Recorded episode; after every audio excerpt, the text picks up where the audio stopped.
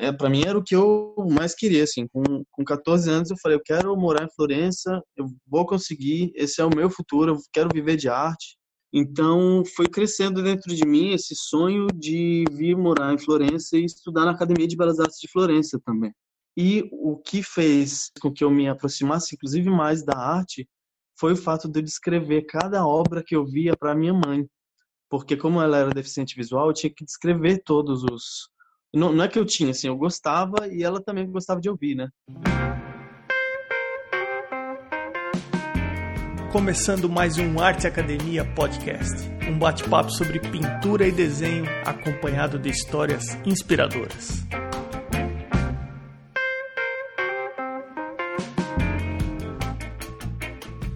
Como vão as coisas? Tudo bem por aí?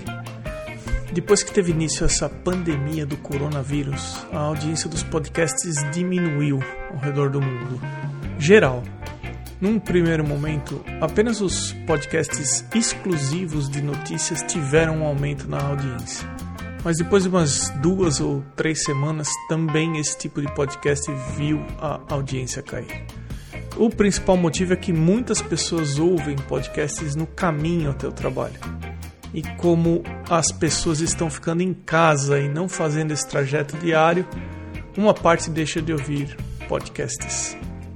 Um motivo a mais para eu agradecer honestamente as pessoas que apoiam o podcast. Elas foram até o arteacademia.com.br, clicaram no link Apoie o Podcast e foram direcionadas para o site Apoia-se, apoia.se. E lá contribuem com um valor simbólico mensal em troca de uma mentoria comigo. São elas a Irmigard, o perfil da Irmigard no Instagram é Irmigard desenha e arroba Irmigard Lacerda. A Ivana Pellegrini, arroba Pellegrini Ivana, tudo junto. A Ana Frevi, arroba Ana Frevi e o Fabiano Araújo, arroba Fabiano Araújo Artist, com temudo no final. Vai aqui meu convite para que vocês conheçam o trabalho dessas pessoas que querem que o podcast continue acontecendo. Para falar a verdade, diante do quadro atual mundial, o tema audiência de podcast não tem a menor importância. O mais importante mesmo é que toda essa história de pandemia seja superada da melhor forma possível. E dentro desse quadro, se o podcast puder ajudar um pouco, fazendo com que você deixe de pensar por alguns momentos em isolamento e tudo mais, ele vai acabar servindo para mais esse propósito. Por hora, vamos começar a conhecer a história do entrevistado de hoje, que é muito, mas muito inspiradora. Felipe Salzano, meu caro. Seja bem-vindo ao podcast. Muito obrigado, Emerson. Fico muito feliz de estar participando aqui. Fico lisonjeado. Onde é que você está nesse momento? Que cidade que você está? Então, agora eu estou falando da minha casa em Florença, na Itália, que é a cidade onde eu moro atualmente. Quanto tempo faz que você está aí? Eu moro aqui há 13 anos já. Estou com 32 anos, né? Eu vim para cá quando eu tinha 19. Era um rapazinho. Como é que tá o italiano aí, Felipe? Ah, o italiano hoje tá bom, né? Depois de 13 anos tá bom, assim. No começo que foi complicado. Que eu, eu vim para cá sem saber falar italiano, né? Sabe quando eu comecei o podcast, eu pensei em começar os episódios perguntando para as pessoas como que elas se começaram a se relacionar com arte, como que elas começaram no mundo da arte. E aí eu pensei assim, pô, cada pessoa vai ter uma história, né? Vai ter pessoa que começou tarde, vai ter. E aí, uma coisa que eu percebi é que todo mundo tem basicamente a mesma história, que é quando criança começou a desenhar, ou começou a pintar, ou começou a se envolver com arte. Verdade. Você vai seguir esse mesmo padrão também, ou você é um caso diferente? Exatamente, esse padrão mesmo. Eu comecei, era criancinha, desenhava o tempo inteiro, muito, desenhava demais a minha mãe sempre comprava material para mim, né? Eu, eu, vou acabar falando muito da minha mãe porque ela foi muito importante assim na, na minha na minha história em geral, né? Assim, é uma história totalmente conectada. Eu quero inclusive escrever um livro sobre a nossa história, sobre como foi como foi tudo.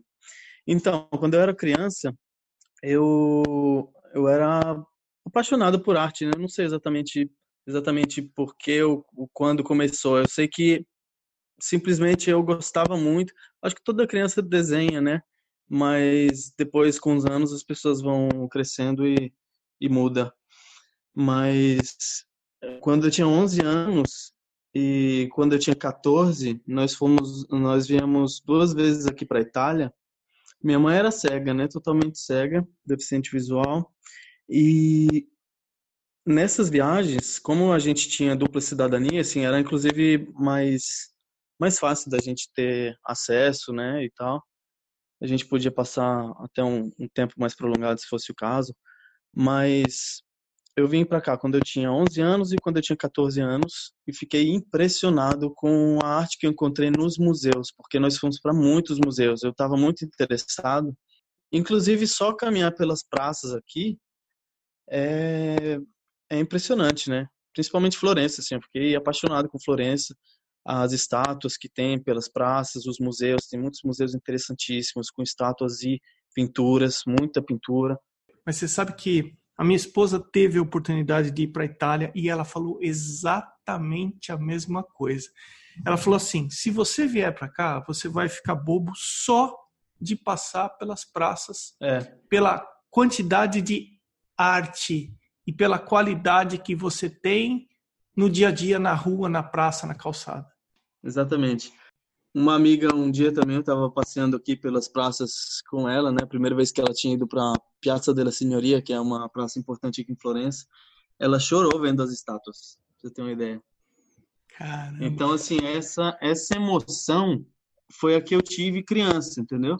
Eu, eu com 11 anos e com 14 anos. Então, foi crescendo dentro de mim esse sonho de vir morar em Florença e estudar na Academia de Belas Artes de Florença também. Que é, era o, é, para mim era o que eu mais queria, assim. Com, com 14 anos eu falei, eu quero morar em Florença, eu vou conseguir, esse é o meu futuro, eu quero viver de arte. Nós passamos por cidades assim como Florença, Veneza, Torino, Milão, Roma, é, Nápoles, entendeu? Nós fomos para vários lugares diferentes. E o que fez eu me aproximar, fez com que eu me aproximasse, inclusive mais da arte, foi o fato de eu descrever cada obra que eu via para minha mãe. Porque como ela era deficiente visual, eu tinha que descrever todos os... Não, não é que eu tinha, assim, eu gostava e ela também gostava de ouvir, né? Inclusive, ela pôde tocar algumas estátuas. A gente pediu para pediu no, no museu, na Galeria da Academia, aqui em Florença, por exemplo, a gente pediu uma, uma licença para para ela tocar umas algumas estátuas de mármore e tal e deixaram ela tocar bem rápido assim, mas ela ficou muito emocionada, sabe? Você acabava tendo que descrever o dia a dia para ela? Exato. Eu descrevia o dia a dia, coisas pequenas como selecionar roupas, é, porque ela tinha uma organização nas roupas dela, tudo em casa. É, quando a gente viajava, eu descrevia até a paisagem, descrevia o mar, descrevia uh, o coqueiro, o coco, as cores de tudo. Descrevia todos os detalhes e é, é como quando você observa alguma coisa, você você tem um interesse mais por algumas coisas e menos por outras. Então, quando você descreve, você mostra exatamente qual é o seu interesse. Então, é como se ela foi ela foi criando no na mente dela o que eu estava vendo. Então era uma seleção, né? Eu selecionava o que eu, o que mais me interessava, descrevia com nos máximos detalhes para ela, ela formava uma, uma imagem na, na mente. Eu citei isso em algum episódio anteriormente do podcast que eu tive a, o privilégio, tive a oportunidade, enquanto eu era professor da, de desenho na Belas Artes em São Paulo, de ter três alunos portadores de deficiência visual e minto, auditiva. Por eles não terem a, a audição, a percepção visual deles era absurdamente boa, porque eles faziam leitura labial. Consequentemente, o desenho deles, a representação deles era assim, eles eram os melhores alunos da sala, porque a percepção visual deles era demais. E aí, ouvindo você falar que a sua mãe não enxergou e você descrevia tudo para ela, você indiretamente acabou tendo que desenvolver a sua percepção visual acima da média para descrever o que estava acontecendo para ela. Exatamente. Então, assim, indiretamente, a história dela ajudou na sua formação como artista, correto? Exatamente. Você disse tudo. Disse muito bem.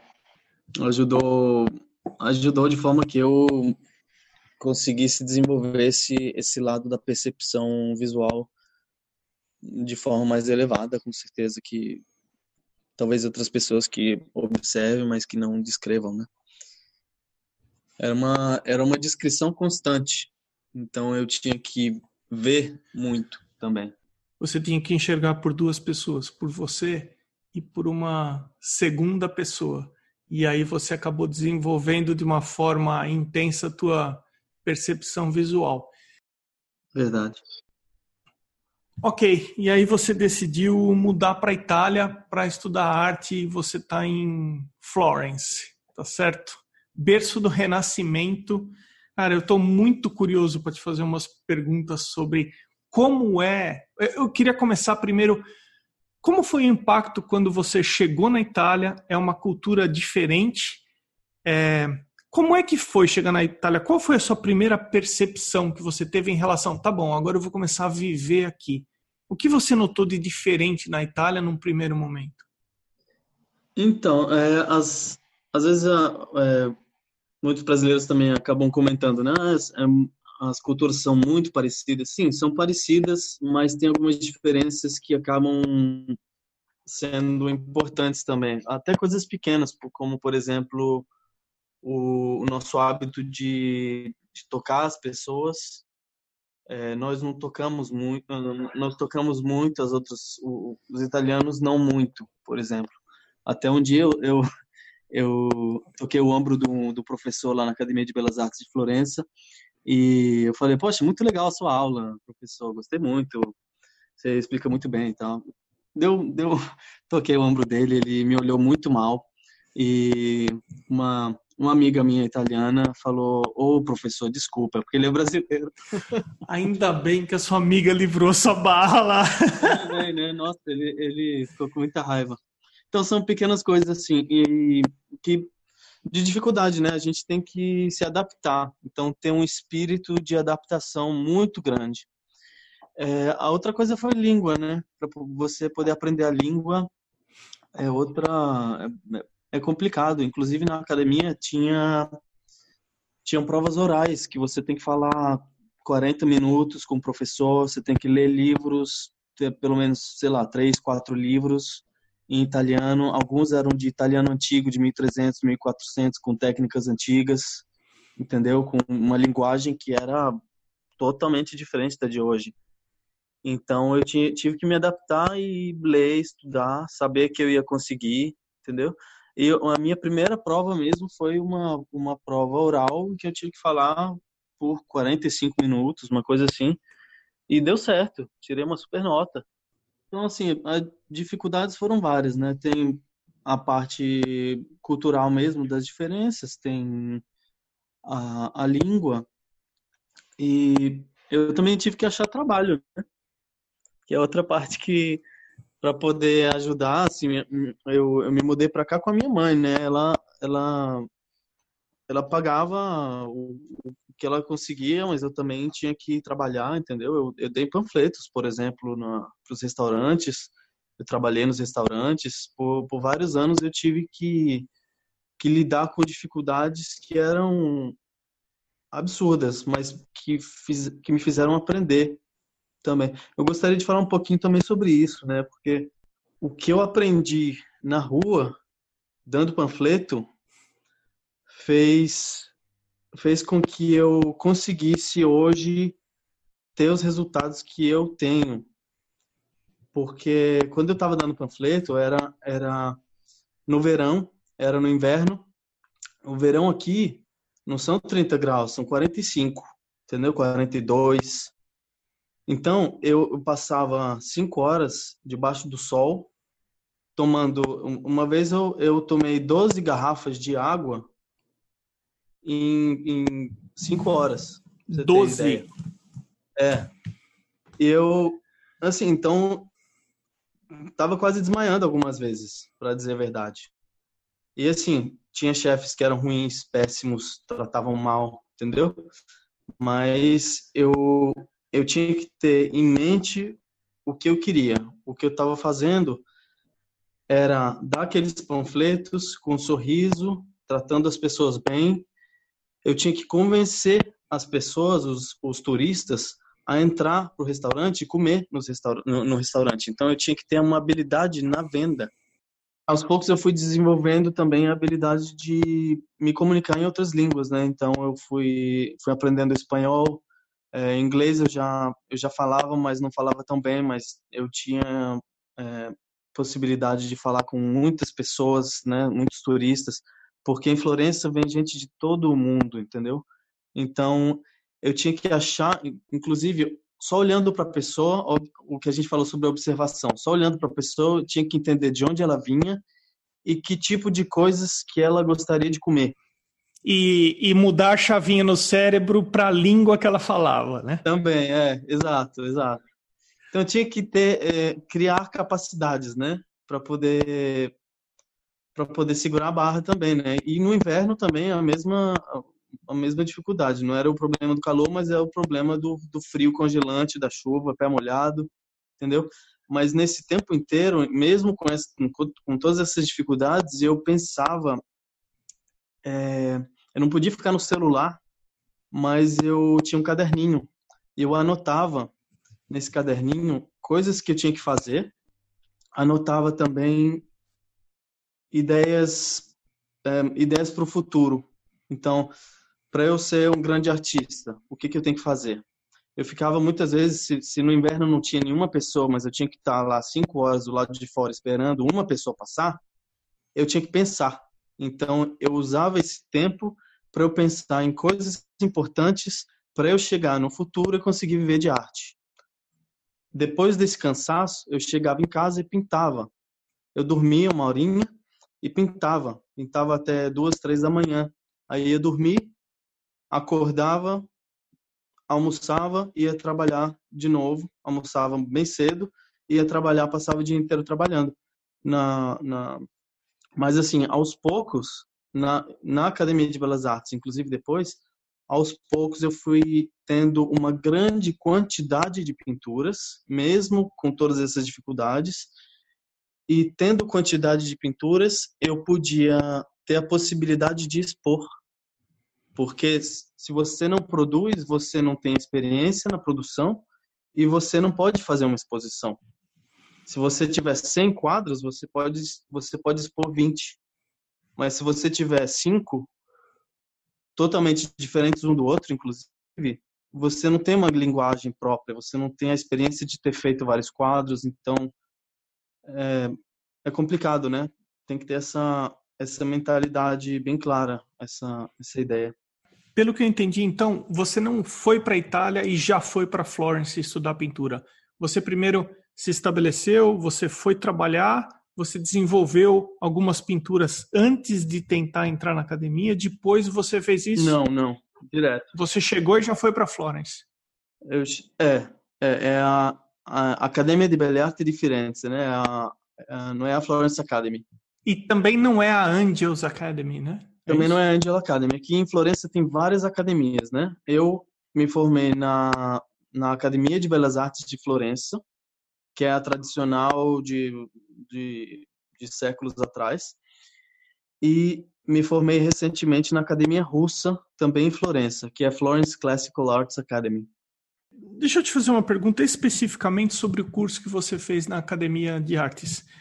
Uhum. O que mais te chamou a atenção por ter estudado, pelo que você está me dizendo, na mais tradicional academia italiana de artes?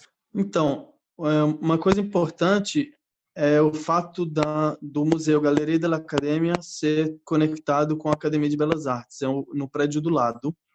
E, tem, e a gente tem acesso é, o ano inteiro quem foi estudante da academia tem acesso o ano inteiro de forma gratuita. Então, todos os estudantes podem ir no, no, no museu, desenhar, observar e fazer o que quiser. Isso desde é uma grande uma, uma coisa muito importante. Todos os museus de Florença, né, são gratuitos para os estudantes da academia. Então, isso daí fez uma grande diferença. As salas são imensas e tinha aula com modelo vivo, então isso daí também foi muito importante. Quanto tempo durou o curso? O curso dura quatro anos. O curso dura três anos, na verdade, mas na época era quatro anos e aí eu, eu me formei nesses quatro anos. E aí depois dessa academia você foi para a academia russa, é isso? Na verdade, passaram-se oito anos entre uma academia e outra. Então, quando eu me formei na academia italiana, a, a minha mãe voltou para Brasília. Então, eu, eu fiquei sozinho. E aí eu tinha que trabalhar mais, porque ela, ela foi lá morar por conta, né? Ela foi morar lá no Brasil. Então, eu tive que, que trabalhar e continuar meus projetos, né? Então, eu fui, fui para os Estados Unidos, passei, fui três vezes para os Estados Unidos, passei cada vez um mês lá, fui para várias galerias, fui para eu, eu peguei, eu fui em umas 500 galerias nos Estados Unidos inteiro, sabe? Assim, foi uma viagem. Eu tive que juntar muita grana para fazer essa viagem, porque eu fui do leste ao oeste, entendeu? Isso tudo tinha sido planejado no caderninho lá enquanto eu estava trabalhando. Aí fui, fui lá nos Estados Unidos e, e expus duas vezes é, numa galeria.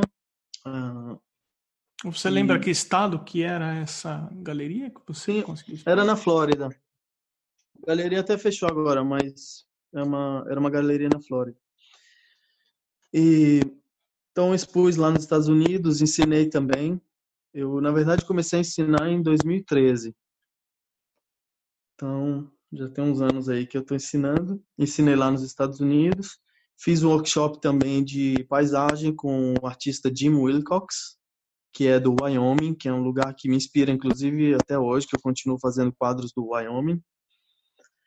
É, porque tem os parques naturais lá, né, imensos. E aí eu fiz esse workshop com o Jim Wilcox e foi muito, muito, muito bom mesmo. Então viajei para os Estados Unidos, viajei para vários outros lugares, né, é, países diferentes. E esses, essas viagens fizeram com que eu me inspirasse muito, né, com, com a mesma inspiração sobre a observação que a gente falou antes, aconteceu dentro de mim nessas outras viagens, as diferenças de cultura, etc. Então, eu fui aos poucos criando trabalhos baseados nessas viagens e, nas, nas experiências que eu tive com essas viagens. E aí você retornou para a Itália, depois dos Estados Unidos, e aí você foi para a academia russa? É, eu tive que juntar dinheiro, né, também para poder conseguir estudar na academia russa, porque é bem cara. Ela não é, ela é mas mas consegui e aí oito anos depois, né, eu oito anos depois que eu me formei na academia italiana, eu fui nessa academia russa. O que que você descreveria para quem está ouvindo o podcast agora? Qual que é a diferença que você notou? Qual a diferença principal entre a academia italiana e a academia russa? Engraçado que, por incrível que pareça, a academia russa acabou acabou se, se, especializando ainda mais em, em técnicas dos mestres do passado, inclusive italianos. A Academia de Belas Artes de Florença hoje ela é mais contemporânea e não é tão clássica como as pessoas pensam. Então a academia mudou com o tempo. Oh, você acabou de tirar as palavras da minha boca eu pensei assim, vou perguntar para ele sobre a academia russa, mas a academia russa deve ser mais contemporânea e a, a italiana é a mais conservadora ou a mais tradicional. Você está me falando exatamente o. E na, na academia russa eles eles ensinam eles ensinam esquemas sobre o corpo humano, ensinam muita muita muita anatomia, te ensinam a olhar não de forma visual, mas olhar de forma estrutural então é como se você estivesse tocando uma estátua enquanto você está desenhando, você está sentindo cada plano. Então, tem, é muita técnica, muito detalhe e o efeito é um, é um efeito visual que parece que sai do papel ou da tela, porque tem essa, essa estrutura muito forte. E é baseado muito também em técnicas de artistas do passado, até italianos também, é, do Renascimento, do Barroco. Puxa vida, que bacana! Eu jamais esperava essa, essa resposta. Nada como ouvir de alguém que teve a experiência é, real de ter estudado e pô, bacana demais. Ô Felipe, e quais são as suas atividades hoje em dia? O que você faz hoje em dia? Então, hoje o que eu faço é eu faço, digamos, tudo entre aspas sozinho, com colaborações de pessoas que eu confio. Então, a gente se, eu, eu me organizo assim, eu trabalho o dia inteiro, eu, eu pinto o dia inteiro. Às vezes eu tenho, eu tenho um ritmo entre 5 e 8, às vezes 10 horas de, de pintura por dia. Enquanto eu estou pintando, eu estou filmando o que eu pinto, e aí eu coloco esses o vídeo e fotografias, eu coloco no Instagram, no Facebook, no YouTube. Inclusive para as pessoas que estão assistindo, elas elas poderem acompanhar o processo criativo e aprender também um pouquinho da técnica. Porque eu acho legal, como eu tive dificuldade de aprender tudo que eu aprendi, e muitas vezes também muitas vezes não. O que acontece também que eu reparo que no Brasil não tem tanto acesso a essas informações, as pessoas que veem eu colocando o, vídeos no YouTube ou colocando vídeos no, nas histórias do Instagram, etc., acompanhando, as pessoas têm um acesso mais fácil à técnica. Então, aí eu, eu pinto, faço os vídeos, tenho um, um colega, um amigo que faz a edição para mim. Eu tive que aprender também a fazer edição com o tempo, porque até pouco tempo atrás eu fazia edição, mas eu estou precisando de ajuda, né? Porque eu não consigo pintar o dia inteiro, mais fazer edição de vídeos e tal. São muitos vídeos, porque cada cada quadro um vídeo, né? Eu organizo as minhas exposições, normalmente são exposições muito grandes, com, é, exposições pessoais, com séries de quadros. Então tem que ter uma produtividade grande você pode dar um número do que é uma exposição grande? Certo, ótima pergunta. É, uma exposição pessoal pode variar entre 20 e 100 quadros, o que for. Mas, assim, eu normalmente faço exposições em que eu tenho 35 quadros, já fiz exposição com 50 quadros, entendeu?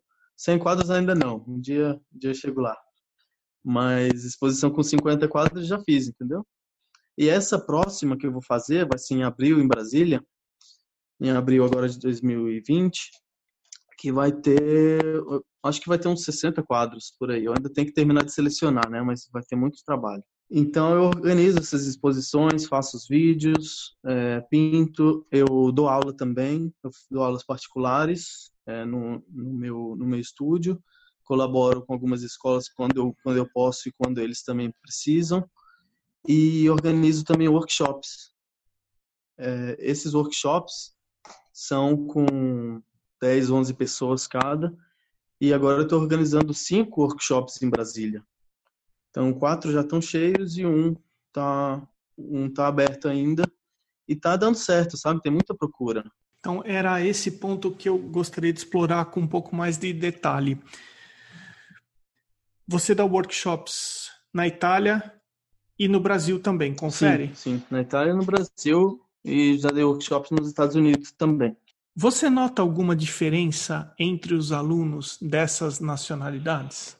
Então, uma coisa que eu noto é que pelo fato do, de no Brasil não a gente não ter tanto acesso aos museus como aqui, não tem não tem muitos museus desse desse com esse tipo de arte no Brasil. Aqui na Itália já os as pessoas vão muito nos museus, tem um dia um dia no mês em que os museus são gratuitos. Então o fato de ter esse acesso grande aos, aos museus faz com que a pessoa tenha um, um, um conhecimento pelo menos visual maior e tem um acesso direto às obras. Não é por livro, não é tão distante assim. No, no Brasil é muito distante ter acesso a certas coisas, porque você vê você vê pelo livro, não não é não é a mesma emoção. E aí o que acontece, por incrível que pareça, é que aqui na Itália as pessoas têm acesso aos museus, mas é como se bastasse isso e não tem um desejo de desenvolver certas técnicas, não tem essa fome, essa vontade de, de desenvolver certas técnicas. É como se fosse muito fácil. Tem todas as escolas aqui, mas a pessoa não está tão tão entusiasmada para fazer, talvez por problemas econômicos do país também. As escolas são caras, né? Então acaba sendo difícil. Já no Brasil tem essa vontade de de ter acesso à arte figurativa, de ter acesso a, a coisas que vêm de fora, porque são conhecimentos que vêm de fora, entendeu? Então, como eu tive essa experiência que foi grande aqui, eu estou podendo levar para o Brasil um conhecimento que os brasileiros às vezes se achar acha em inglês e talvez a pessoa não fale inglês, entendeu? Tem tem situações assim. Então na, na Academia de Belas Artes é, russa, por exemplo, na Academia Russa, eles falam em russo e tem um tradutor direto do russo para o inglês. Então você tem que falar inglês e você tem que perguntar em inglês, o professor responde em russo e o tradutor traduz para o inglês. A comunicação é muito complexa na Itália. Eles falam quase nada de italiano também, os professores. Então é praticamente russo, só russo. Então imagina a dificuldade da comunicação. Se você tiver que aprender alguma coisa específica sobre técnica, você faz a pergunta, o professor acaba não entendendo, o tradutor traduz mal porque não é um artista. Nossa. Você leva a dúvida para casa, o professor perde a paciência e, e, o professor demonstra no seu trabalho às vezes uma hora inteira e aí o, o você muitas vezes não entende por que, que ele está fazendo aquilo, mas você tem que entender só olhando. Então, todas essas dificuldades, o que, que eu fiz? Eu peguei, coloquei tudo num, digamos, num pacote só, estou levando para o Brasil e estou ensinando o que eu aprendi em português com várias... É, explicando direito, entendeu? Explicando assim, tintim por tintim, como fazer cada coisa, do começo até o fim, para a pessoa totalmente principiante e para a pessoa que já tem experiência. E isso em português é muito válido, assim. Por isso que eu, por isso que eu tô tendo esse, esse, essa resposta das pessoas. Você sabe que você tocou num ponto super importante, né? Porque como brasileiro, a gente é carente de uma série de coisas e a gente é um país que não tem muita coisa e não se estimula a informação, o estudo, o aprendizado. E muitas vezes, pelo fato da gente não ter alguma coisa, a gente valoriza muito mais qualquer pequeno sinal de informação, é. qualquer pequeno sinal, estudo que tenha qualidade. Então, eu imagino mesmo o quanto deve estar lotado os seus workshops que você vai fazer no Brasil, uhum. é, porque esse tipo de informação que você traz para o Brasil é uma coisa rara.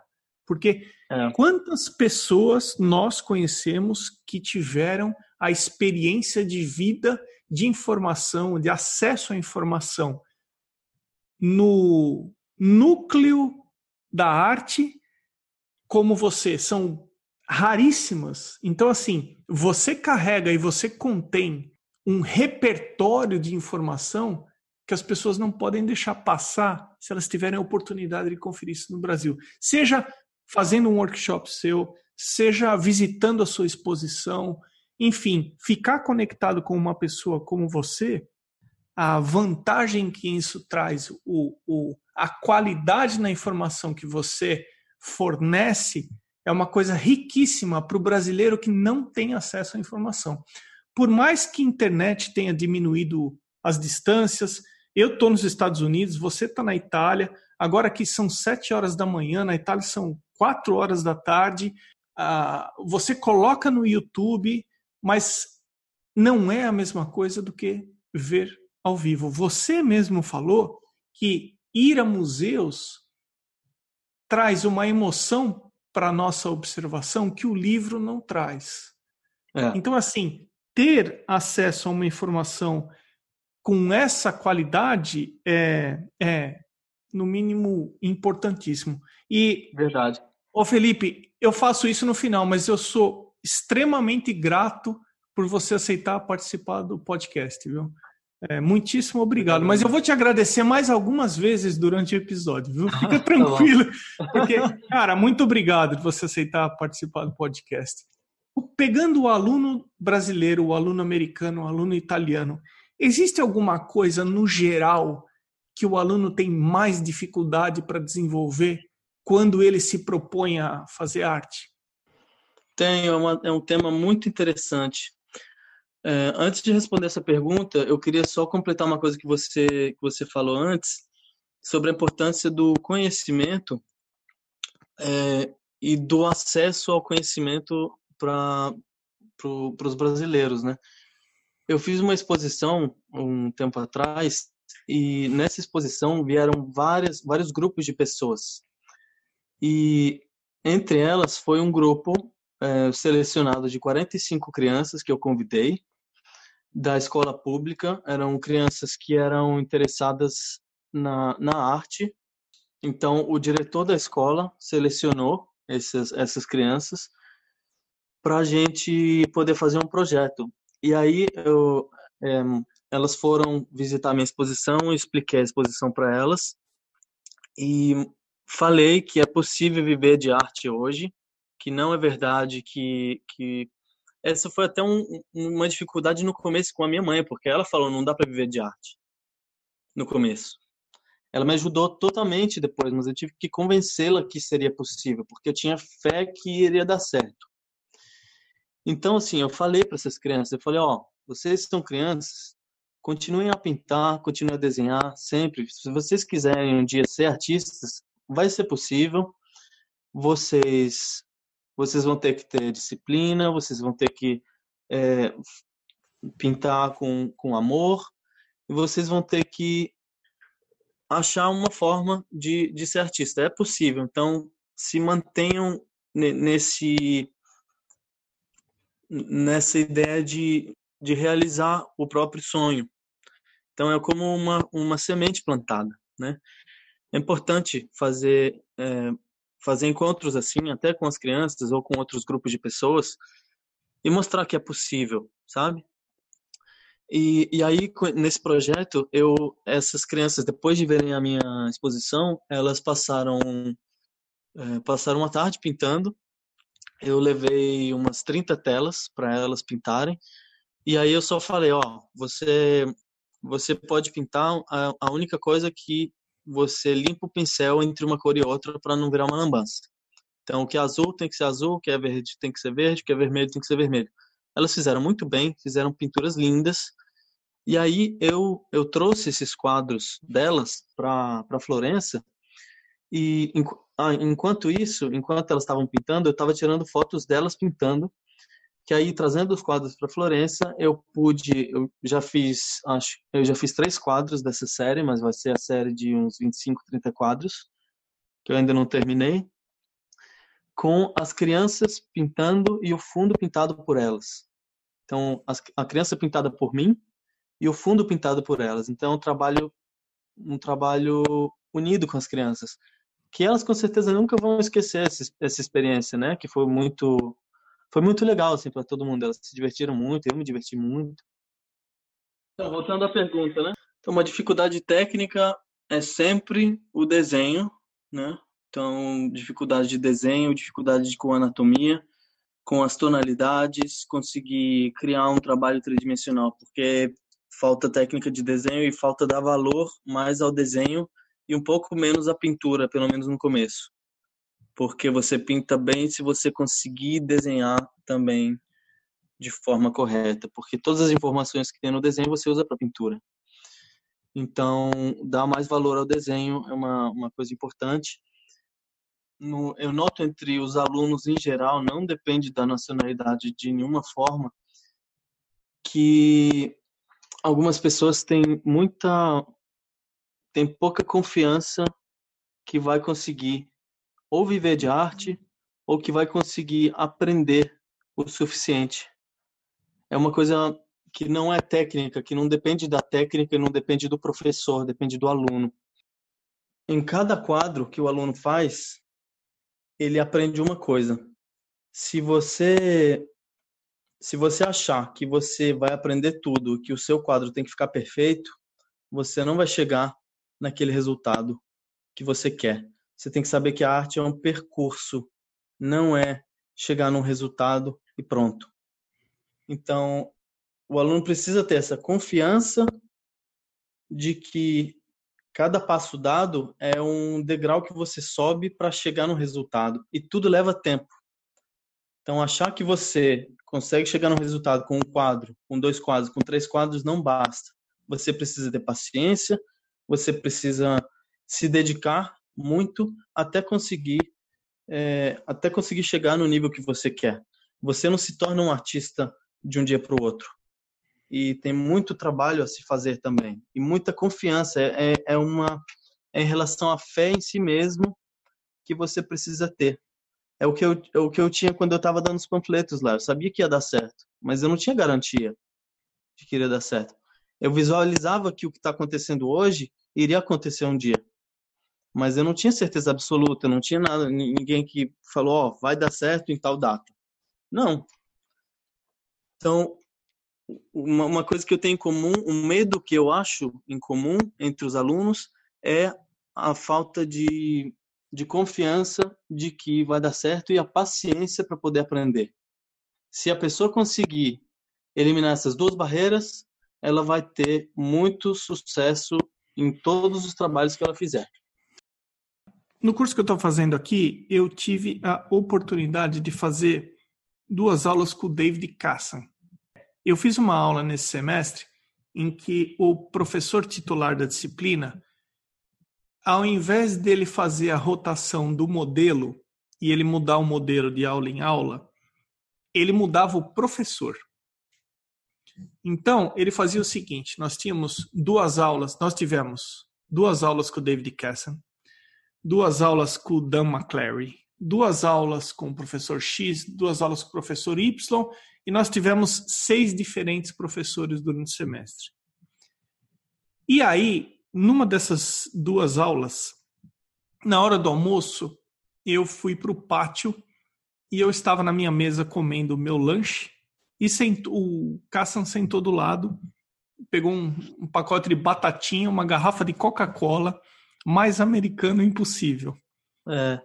Oh, você é do Brasil, eu estive no Brasil, papapá. Ele é gente boníssima, cara. E eu falei, ah, eu não vou deixar essa oportunidade passar, não. Eu perguntei para ele assim: se você pegar só a pintura em si, tira tudo o extra que envolve, tira mídias sociais, comprar material, escolher a tinta, galeria, relação com a galeria, organizar exposições. Tira tudo isso, considera só o ato de pintar. O que, que é mais difícil para você? E aí eu fiquei esperando uma resposta do tipo assim: ah, composição, é, escolher paleta de cores, eu, na minha inocência. E ele, ele falou: pô, essa pergunta é legal, deixa eu pensar um pouco. Ele respondeu para mim assim: sair da minha zona de conforto. Isso para mim eu acho que é o mais difícil que existe, porque eu já sei, entre aspas, o que eu sinto confortável e o que eu domino no processo da pintura. Uhum. Mas até onde eu vou puxar aquilo que eu ainda tenho a descobrir é aonde eu tenho mais dificuldade. É. Felipe, meu caro, eu quero fazer a mesma pergunta para você. Conce... a cara que você fez aqui no vídeo agora foi assim. Ah, Emerson. Eu a mesma resposta que eu adorei a dele. Evidente que você pode. É... Ai, ai. E eu adianto para você que eu ainda sequer sei exatamente se eu tenho alguma zona de conforto na pintura que eu faço, porque eu ainda estou descobrindo um monte de coisa, eu não tenho maturidade ainda como artista, eu me considero. porque eu tenho que produzir muito mais ainda para sentir, olha, eu tenho 60% do processo de uma maneira bem confortável. É, você pode usar a mesma resposta que o Cassan deu, mas o que, que para você é mais difícil no processo da pintura? Quando você está pintando, você precisa tomar decisões sozinhos, porque não tem um professor do seu lado. Então, quando você toma a decisão sozinho, você algumas vezes você escuta as vozes do seu professor de antigamente, do seu professor atual, ou você escuta a voz dele dizendo não, não faça isso porque vai dar errado. Você escuta a voz dele dizendo que bom, que bom que você vai fazer isso, não, não faça isso. Você chega numa maturidade quando você tem a, a coragem de fazer o que o seu professor não gostaria que você fizesse. E quando você tem que tomar essas decisões sozinho, é muito complexo, porque você muitas vezes não sabe como melhorar o quadro mas você tem que achar a resposta dentro de você e tem que tentar. Tentando você pode errar e você pode se frustrar. Então essa frustração é o que é o, é o que me deixa às vezes agoniado, mas é uma agonia boa. Não levo para o lado negativo, porque a frustração faz parte. Se levar para o lado negativo, você fica mal e não produz. Isso daí não é bom. É bom você lidar com a frustração, você tem o medo, você tem suas dificuldades, você tem suas é, complicações, mas você tem que achar uma forma de, res, de resolver o problema que se põe a cada quadro. Às vezes parece impossível, mas é possível e tem que resolver de alguma forma. Isso daí é sair da zona de conforto e lidar com o problema de forma positiva. Sensacional sua resposta. Você fez uma cara quando eu te perguntei e eu pensei assim, bom, vamos ver como é que vai ser a resposta dele depois disso. Pô, eu adorei lidar com essa frustração e deixar a voz do professor de lado, é, assumir uma independência em relação à pintura e arcar com as consequências dela, né? Se você fizer alguma coisa e depois você falar, você constatar, não funcionou como eu queria, ok, se aprendeu mais uma coisa. É a ideia do degrau, né? De subir um degrau cada passo, exatamente. Ô Felipe, eu tô começando a gravar uma uma série de entrevistas agora, porque eu aproveito o período no meu break aqui do curso, e eu tenho que deixar uma série de entrevistas gravadas, porque senão eu não dou conta nem de uma coisa nem de outra. E eu estou tentando abordar um assunto que é mais ou menos um tabu no Brasil, que é falar sobre valores e falar sobre preço.